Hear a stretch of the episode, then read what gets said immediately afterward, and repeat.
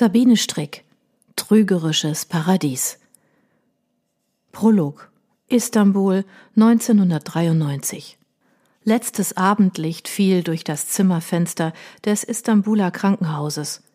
Dominique Dancy versuchte sich ein wenig aufzurichten, um einen Blick nach draußen zu erhaschen. Er hatte das Zeitgefühl darüber verloren, wie lange er schon in diesem Krankenzimmer vor sich hin vegetierte mal mit scheußlichen Schmerzen in der Brust und mal auf den angenehmen Wattewölkchen schwebend, die er dem Morphium verdankte.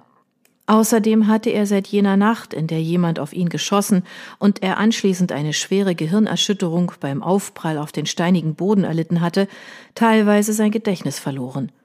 Zum Glück kehrte es allmählich Stück für Stück zurück, und das nahezu chronologisch. Jede Nacht fielen ihm erlebte Abenteuer und Anekdoten ein, aber was die Geschehnisse der letzten Wochen betraf, hatte er noch immer ein völliges Blackout.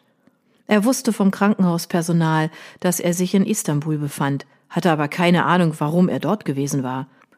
Bestimmt ein Auftrag seiner Detektivagentur Stacy Langmaster, für die er in Neu-Delhi arbeitete. Aber was hatte es damit auf sich gehabt?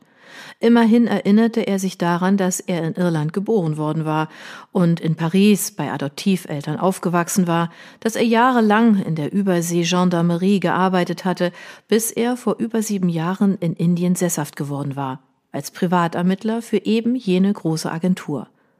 Seit über zwei Jahren lebte seine 21-jährige Tochter Jennifer bei ihm und arbeitete als Assistentin bei Stacey Langmaster und nach einigen Anfangsschwierigkeiten miteinander standen sie sich nun sehr nahe. Wobei Jennifer sich nur zu gerne in seine Ermittlungen einmischte und ein Talent dafür hatte, dabei in Schwierigkeiten zu geraten. Dominik seufzte und zuckte zusammen, als ein Schmerz seine Brust durchfuhr. Sein angeschossener Lungenflügel rebellierte noch immer, wenn er zu tief einatmete, husten musste oder sich bewegte.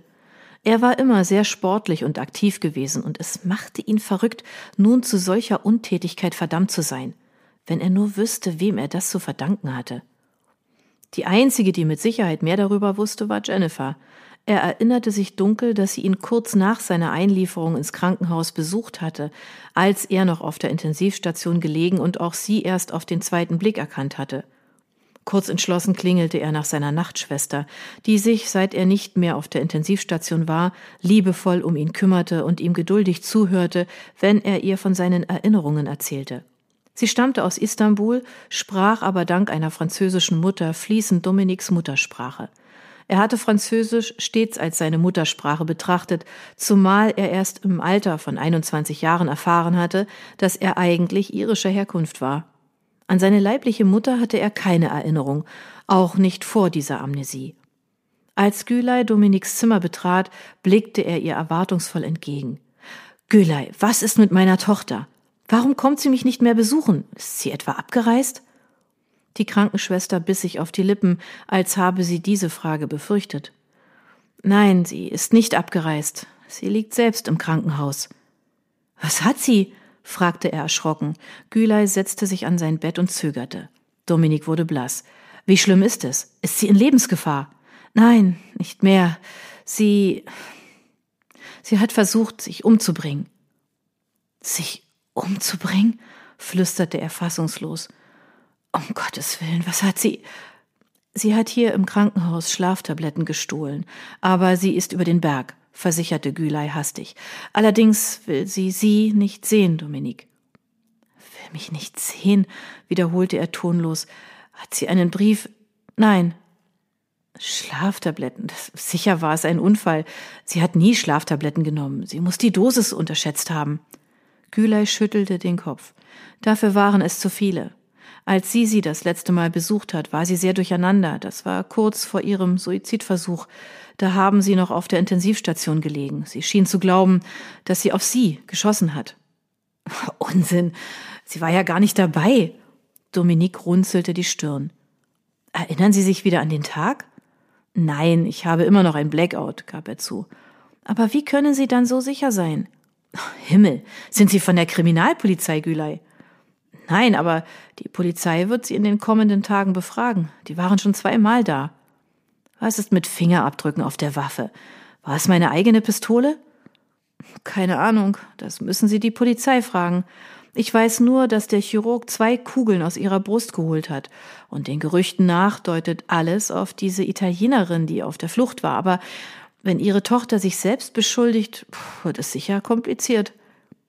Verdammt, wie kommt sie nur auf eine solch hirnrissige Idee? Dominique schüttelte den Kopf. Sie würde nie auf mich schießen. Sie liebt mich. Ihre Zimmernachbarn im Hotel wollen gehört haben, dass sie beide einen heftigen Streit hatten. Seien Sie also auf unangenehme Fragen der Polizei gefasst, warnte sie. Woher wissen Sie das alles?